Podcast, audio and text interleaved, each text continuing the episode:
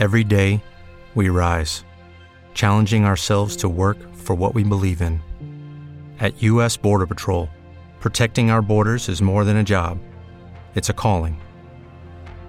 Agents answer the call, working together to keep our country and communities safe.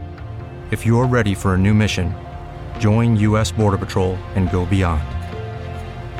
Learn more at cbp.gov/careers.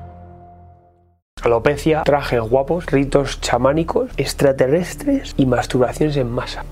Sí, amigos, Grant Morrison.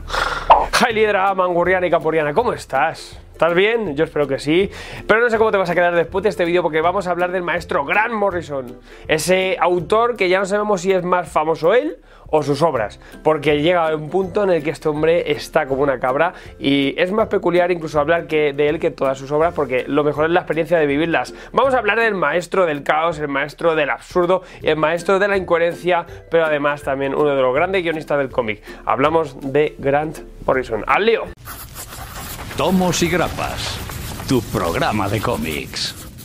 Es que va a hacer 60 años este hombre. En 1960 nace en Glasgow este tipo, Graham Morrison. Eh, Glasgow, ¿cómo se, las, ¿cómo se las dan ahí en Glasgow? Eh? Esta gente está muy loca. Pues un chaval muy friki, un verdadero fricazo, en el que pues su sueño era guionizar y dibujar eh, cómics. Eh, muy influenciado también por su tío, que tenía ahí libros muy raros. Por ejemplo, muchas cosas de Aleister Crowley. también sus padres eran, eran activistas, venían de la guerra y eran activistas. O sea, toda gente muy loca, muy bohemia, muy, muy extraña. Y este chico pues estuvo a tope con el tema de los TVOs, eh, fue un auténtico geek. A los 17 ya se puso a escribir sus primeros cómics, ya eran cómics eh, para el mercado eh, underground, totalmente independiente de, de, allí, de Escocia. Llegó a hacer unos cuantos trabajos y sería más adelante, en la década de los 80, cuando este hombre empezó a, a determinarse quizá por el cómic. Estaba en un momento de gira con su banda, porque se formó su banda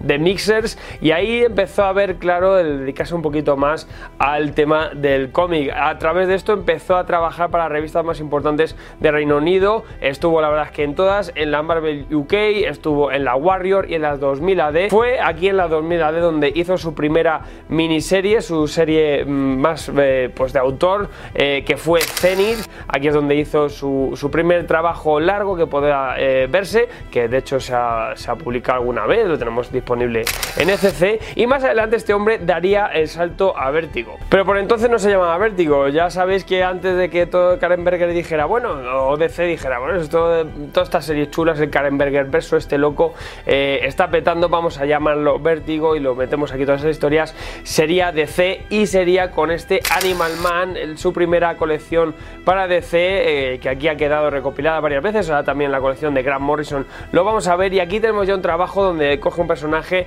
pues quizá más eh, de segunda fila de DC y le da un tono eh, en ese momento que se quería dar personajes muy maduros, eh, totalmente más realistas, aquí lo hace pero con ese punto de metaficción, de metacómic que también veríamos más adelante en muchas de estas obras. El señor Grant Morrison, ya que le conocemos, este tipo pues como decimos está muy influenciado por, por, por, Crowley, por otro tipo de, de historias e ideas de, la época eh, es un tipo que además eh, reconoce firmemente que, y cree en la magia del caos, la magia del caos que a través de ciertos hechizos o rituales y sellos eh, puede obtener lo que él desea, es la magia de los resultados, la magia de que, bueno, si tú te dedicas de pleno a algo, pues obtendrá los resultados de lo que él quieras. Incluso eh, el farda de que a su mujer la consiguió a través de un sello. Está como una cámara. También más adelante vemos como incluso eh, para los invisibles eh, dijo que, que todos se lo habían dado, la, mayoría de las ideas, unos alienígenas cuando la adujeron ahí en Kamandú, que en verdad luego fue una experiencia de esas de las suyas, porque en los 90 fue cuando estuvo a tope de drogas, este hombre probó de todo, también se pegó unos viajes debido al éxito de sus novelas y ahí empezó a experimentar y a hacer quizás sus eh, historias y sus mm, eh, trabajos más psicodélicos. Estamos hablando también de ese momento en el que eh, hay una invasión británica ahí a guion en los Estados Unidos con autores como Alan Moore o Neil Gaiman. Incluso Morrison tuvo un flux cuando leyó V de Vendetta y vio cómo todo podía tomar otro calibre, pero también se distanció bastante de eso y él trabajaba bastante más el tema del surrealismo, trabajaba el tema de las ideas, el tema de la magia en sus historias y obviamente todas estas influencias con muchísimas, muchísimas cosas eh, lo vemos en ese caos que conforman sus guiones en el que no siempre son eh, pues fáciles de leer, piden mucho del lector, hay muchas claves tanto en el dibujo como en el guion como en las referencias o como en lo que no se ve eh, dentro de esos laberintos argumentales que hace que hacen que este hombre tenga un sello de calidad totalmente diferente y también que consiga que no sea para todo el mundo, hace que o le odies o le ames, te puedes quedar en un término medio, yo por ejemplo estoy un poco ahí que me gusta pero no del todo porque a veces es como no tengo el día para ti, no tengo el día para ti Morris, pero como hay que decir que también tiene tantas claves y tanto trabajo ahí detrás estas obras, también con sus grandes dibujantes que ha tenido, que la diferencia es notable con respecto al resto de autores, además es un tipo que eso, que gracias también quizá a toda esta majaronada que tuvo en los 90, eh, pues consiguió tener mucha eh, identidad personal y también se ha hecho muy famoso como, como guionista. También es un guionista que no se ha separado, aunque ha trabajado mucho en Vértigo, no se ha separado de los superhéroes, es un gran amante de ellos y siempre le ha gustado trabajar con ellos, por lo tanto ha tenido grandes etapas en muchísimos personajes, ahora lo estamos viendo también con Green Lantern. Vamos a repasar un poquito a partir de este animal mano, este momento en el que salta aquí al mercado americano, empezó a hacer muchas más cosas. Quizá después de este animal mano, todos sus grandes éxitos y que ahora también está muy en boga gracias a la serie que hemos visto recientemente estrenada en las plataformas de streaming, ha sido su Doom Patrol, su patrulla condenada, que entró a la serie una vez ya comenzada, una, una eh, serie que va buscando un poco los personajes, los superhéroes más losers, eh, que también influenciaron en su momento a la Patrulla X, esto eh, fue anterior, la, la, Doom Patrol, hay muchas similitudes, bueno, plagio ya sabéis de Marvel y de DC, los típicos, y bueno, y aquí Grant Morrison ya nos pone otras claves, nos pone otro tipo de ejercicios, va buscando mucho el surrealismo, va buscando a veces el absurdo incluso, y otros conceptos diferentes, el tema de multiverso, viajes espaciales, eh, extrasensoriales, cosas muy locas, y además a, los personajes les da un lavado de cara perfecto, incluye eh, también, y mete aquí nuevos personajes perfectos que son como Crazy Jane, esa mujer que tiene más de 60 personalidades y con poderes totalmente random, o también eh, villanos como Mr. Nobody, que es una cosa que funciona genial, que también en la serie le han sacado todo el juguillo. Una serie para la patrulla condenada, quizá de las más interesantes y también de las más influentes de Grant Morrison, que en los 90 cuando empezó a aterrizar por DC se marcó ahí un órdago con una serie magistral. Y ahí estamos por los 80 más o menos y aquí también fue donde se marcó otra de las grandes, eh, al menos de los grandes atines de este guionista con Arcan Asylum, una historia que estaba pensada también para Detective Comics, pero acabó por engendrarse en lo que sería una miniserie, una novela gráfica como es Arcana. Asylum, donde tenemos a Dave McKean como dibujante, que no es un dibujante, es un, yo lo veo como un artista plástico porque es totalmente distinto a lo que podría ser un dibujante de cómics convencional, eh, se ve también este trabajo, y donde aquí tenemos un viaje a la oscuridad y al infierno de Batman introduciéndose dentro de Arkham eh, para mm, desenvolver en un misterio. Y aquí veremos eh, toda la psicología que puede haber detrás de Batman con los villanos ahí de fondo en un entorno totalmente eh, onírico porque también le da un rollo así muy, muy chungo y muy, muy extraño a toda la atmósfera que incluye este Asilo Arkham. Una obra que tiene muchísimas claves, muchísima sublectura, eh, muchísimo doble fondo que además también luego en muchos extras de las ediciones que se han publicado también se explican y le puede sacar mucho mucho jugo a una segunda o tercera o cuarta lectura de este Arkham Asylum que ganó un éxito abrumador y en este momento también en, en cuanto llegaron las ventas de este Arkham fue gran éxito de ventas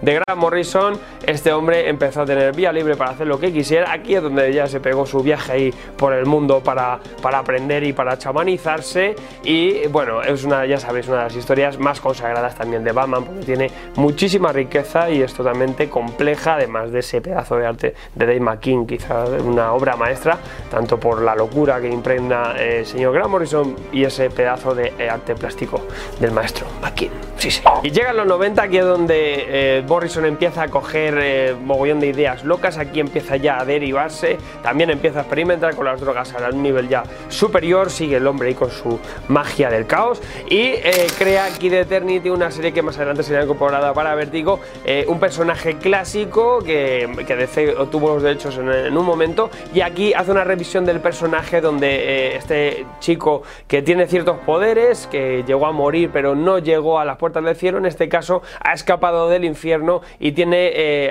un mogollón de demonios por ahí persiguiéndole. Un trabajo donde va buscando ya aquí el surrealismo, tenemos a Duca Ferredo también haciendo un trabajo espectacular, es un cómic, aunque breve, ya es una pildorita lo que te puedes encontrar en cualquier trabajo morrisoniano de, de más alto nivel. Y es todo un viaje, es todo un viaje de sentidos, también mucha segunda lectura y un trabajo muy onírico y también donde hay que, hay que hacer eh, por intentar entender un poco ese galimatías que a veces hace Grant Morrison, pero con mucho sentido cuando luego encontramos esas claves. Y si hablamos de locura, también sería con Flex Mentalo, otro personaje sacado de la Doom Patrol, de su etapa de la Doom Patrol, donde con ya el Frank Willy, Frank Willy ya sabéis, uno de los grandes dibujantes que hay, eh, crean también una pequeña historia con este Flex Mentalo, que era un personaje que además había descubierto la Doom Patrol, que venía de la imaginación de un chaval estaba haciendo cómics underground, no era, había ya aquí metaficción, metacómic, y aquí esto se lleva todo a la locura, además es una obra eh, a veces que, mucha gente no llega ni a comprender, eh, que era un personaje además que hacía homenaje a un viejo, a un viejo culturista, eh, todo muy loco y esta obra no lo es menos. Además se rescató en una edición de lujo, por ahora anda agotada, a ver si la reeditan, también de estas grandes lecturas. Además que Mental parte como la primera de una trilogía que él llama Morrison, en la que forma parte este Flementalo, Los Invisibles y también el asco. Está todavía consumible. Tela. Aparte de todos estos trabajos, también pues Morrison no dejaba de lado su, eh, pues, su amor por los superhéroes y se dedica a guionizar la Liga de la Justicia, esa etapa de la Liga de la Justicia noventera de eh, este supergrupo donde volvían al Back to Basics con los personajes más importantes, la modernizaban con esa JLA, con ese título JLA y además teníamos una... ¿Quién coño da golpe aquí?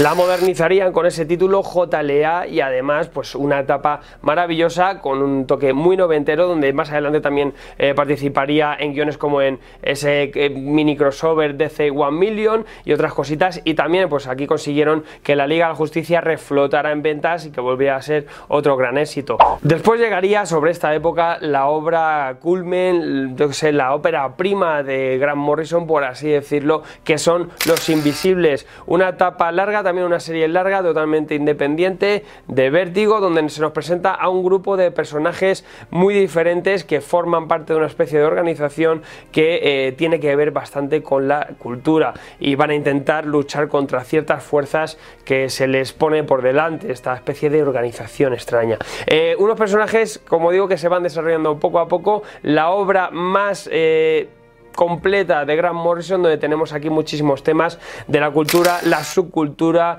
eh, muchas influencias pop, tenemos también muchísimo surrealismo, tenemos incluso dadaísmo, que ahí estaba el hombre a tope, también tenemos todo este caos y muchísimos ejercicios que hace que siendo un patrón ya trabajaba aquí esos conceptos eh, Morrison y estas obras eh, cortas ya ahí introdujo esa narrativa totalmente fuera de la linealidad, en Lo Simple lo desarrollarían una serie mucho más larga. Es la obra, como decimos, más bestia que ha sacado Grant Morrison, el maravilloso además, eh, incluso más adelante Matrix cogió, bueno, plagió directamente muchísimos conceptos y luego lo vimos en esa película. Y aquí Morrison se implicó 100% en esta serie, incluso había un personaje que estaba cogido, estaba él metido ahí dentro, incluso tuvo muchas experiencias personales cuando eh, Morrison estuvo, eh, dice que casi se muere cuando murió el personaje, no sé qué, o sea, mm, estaba muy involucrado al menos en esta esta serie también es cuando estaba más a tope y tenemos aquí el, cachito más Morrison que te puedes encontrar de toda su trayectoria. Los Invisibles es una serie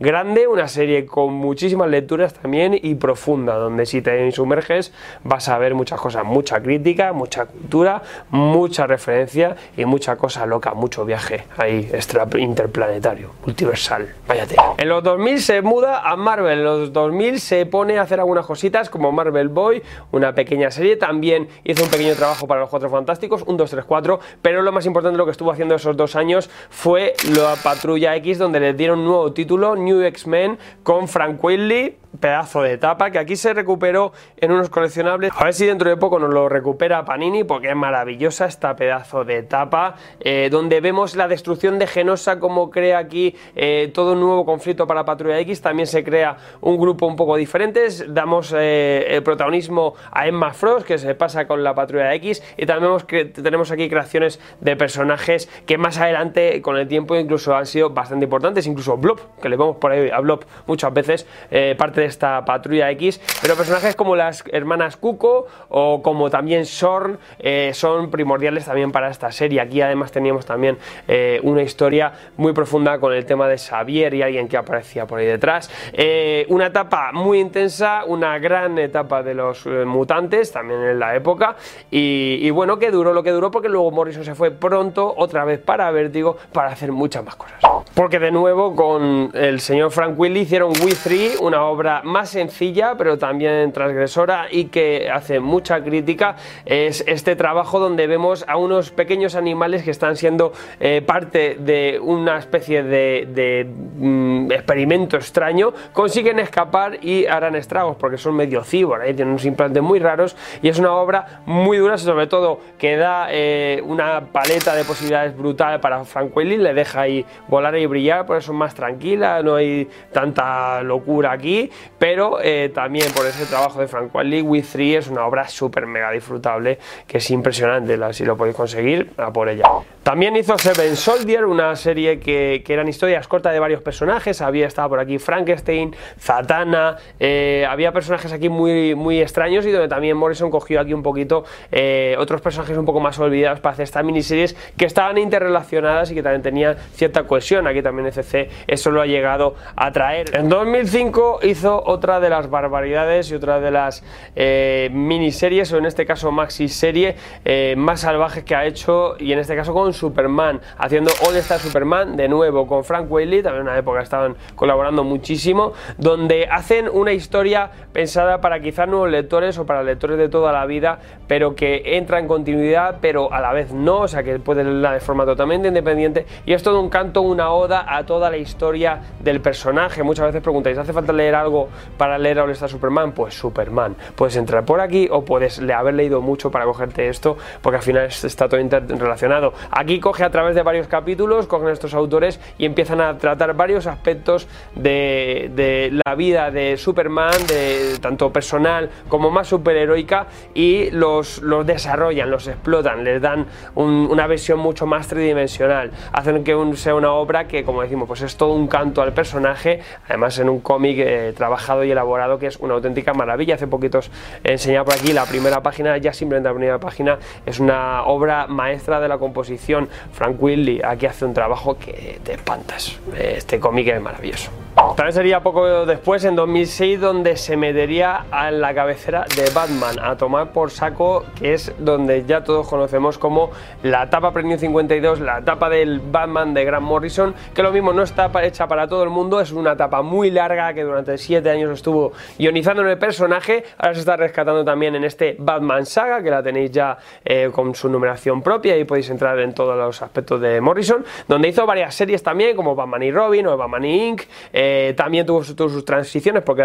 tuvo en medio también Crisis Final, que ahora hablaremos. Y bueno, es una etapa también, como decimos, muy transitiva, tiene puntos muy buenos, otros puntos que no tanto. Eh, también rescata cosas muy bizarras, muy extrañas del universo DC y también trabajó con grandes eh, dibujantes, como también en este caso, otra vez más, con Frank Whitley, pero que durante siete años nos dio una etapa con muchísimo, muchísimas sensaciones y con muchas tramas y hay importantes como esa introducción también de Damian Wayne, que en la serie Batman Robin se desarrolló todo eso. También por aquí más o menos eh, escribió también un relanzamiento de The Authority o de Wicca, de Authority por ejemplo donde había estado Warren Ellis, había autoescrito él su etapa, también había entrado Mark Millar y aquí entraba también un Grant Morrison donde continuaba un poco con estas eh, sellos de, de,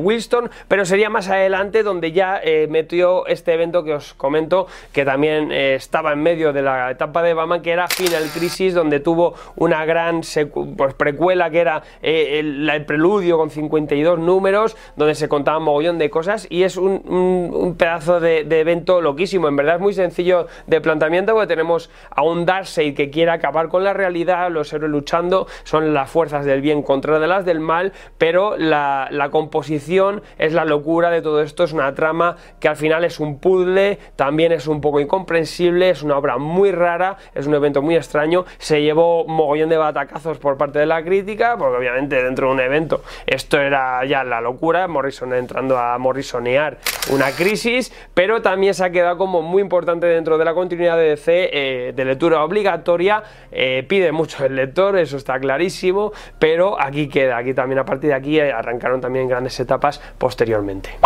En 2010 ya el hombre se va relajando, ya si nos vamos un poco a la época un poco más moderna, pues tenemos trabajo, por ejemplo, como Joe el Bárbaro, con, con el señor Sim Murphy, y aquí tenemos una fantasía, pura fantasía, es una especie de, de, historia interminable, donde en este caso este, tenemos a un chico que de vez en cuando eh, pues le da un vaído, tiene una enfermedad y cada vez que, que, le da un desmayo, pues se va, se va a viajar a una, una tierra de fantasía que está creada a través de sus aficiones, ¿no? Y aquí tenemos toda una épica, eh, una lucha, donde con otros componentes de la fantasía, pero obviamente eh, pensada dentro de la mente de un chaval, donde en verdad en la realidad le está ocurriendo algo no tan bonito. También otro de sus trabajos más notorios y que mm, ha chocado sobre todo a Hot Snyder, que he dado ahí en la perola, ha sido Multiverso, esa maxi serie también de varios números, creo que fueron 12, si no recuerdo mal, está integrado ya en un tomo, donde eh, Morrison exploraba el multiverso, un concepto que él había trabajado durante muchas historias historias,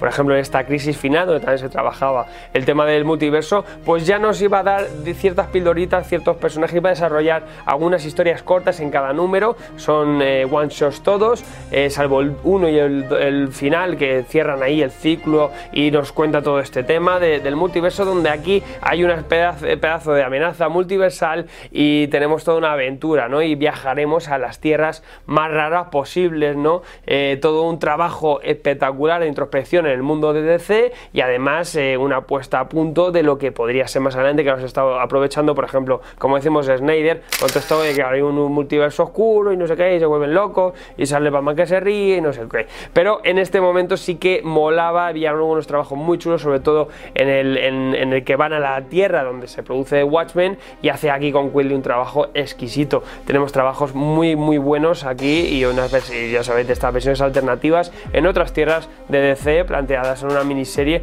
que, además eh, incluso nos ponía ahí un plano, un mapa de todas las tierras que ha habido de DC, que también como guía iba perfecto. También otro de los trabajos recientes era ese Nameless para Image Comics con Chris Brughan, hacía ahí una locura donde teníamos una cosa sencilla, en verdad, una especie de, astronautas que se encontraban con, con una, un hecho imposible, con una gran amenaza, pero a partir de aquí entraba una introspección sobre varios tipos y tenemos aquí varias lecturas también. Al final es una, una serie que empieza suave, pero acaba dándonos también ciertos simbolismos. Habla mucho aquí también de la magia del caos y, tiene toda una base que, hay que comprenderla también y va pidiendo también mucho al. Un ejercicio corto también de las cosas que te puedes encontrar de Morrison, que va perfecto además con un dibujo espectacular y con una temática también que va buscando también el tema del terror, que eso también es una cosa bastante bien llevada en esta, en esta serie. Y recientemente, pues ahora vemos que se está metiendo en Green Lantern, Green Lantern está haciendo lo mismo, coger y, empezar a desarrollar su propio, su propio argumento, está encontrando una nueva amenaza, a Hal Jordan ahí poniéndolo eh, pues en una nueva situación, con Liam Sharp aquí homenajeando y con un toque pues clásico del, tema de DC cósmico, de las historias cósmicas más clásicas posibles, con muchísima introducción de personajes muy raros, con esos eh, Green Corps más engendros posibles, también una narración que no es del todo lineal, que no es del todo amable para el lector, pero que sí que es muy entendible, muy sencilla y que además despierta el interés por muchos lectores que buscan aquí una cosa distinta, porque en verdad este trabajo eh, se sale de lo que lleva haciendo Green Lantern desde incluso la etapa de Geoff Jones, que parece que viene siempre heredada y siempre ha venido con la misma inercia, y aquí ha llegado Grant Morrison para reventar todo esto y hacer que todo esto cambie. O sea que bueno, con todo esto queda un poco repasado todo este pedazo de trabajo de este hombre, hay que ir muy rápido porque es una barbaridad, más lo que nos queda, aunque tenga 60 años, es seguir haciendo magia para que sus historias duren mucho y que se hagan grandes, que sean buenas, y veremos. Eh, como decimos, es un autor que no es para todo el mundo, es un autor que también tienes que tener tú el día y ganas de pensar cuando lees, leer despacito y entender todas esas claves que tiene, porque no puedes ir rápido con estas lecturas, y sobre todo, pues nada, disfrutar de este hombre. Está muy loco, ahora también saca hace poquito, o sacará dentro de poco, ECC, esa biblioteca Grant Morrison, que nos va a rescatar alguna reedición de sus grandes historias, o también algunas que estarán por llegar, veremos durante este año y el que viene que nos van llegando, y también déjamelo aquí en comentarios cuáles son las historias que más os gustan, sus vuestras favoritas de este hombre, de Grant Morrison, me gustaría saberlo. También os dejo en el link, el link del documental de Hablando con Dioses, mm, que es una locura, donde ahí ya veis mogollón, o pues sobre todo esto que os he contado, pero mejor de primera mano con el señor Grant Morrison, con mogollón de entrevistas que al final cuentan toda su trayectoria y su forma de pensar y lo que hay un poco en su cabeza. Un documental maravilloso también que nos contaba eh, la figura de este guionista que, hemos conseguido, que el tipo ha conseguido que, sea también él como una especie de figura pop icónica. Eh, os dejo también ahí el link para que no lo perdáis y como siempre seguimos más adelante con muchos más vídeos. Dale aquí ya, te está saliendo la burbujita para que te suscribas. No te lo pierdas que dentro de nada seguimos con más mandanga, más mandanga. Sí señor.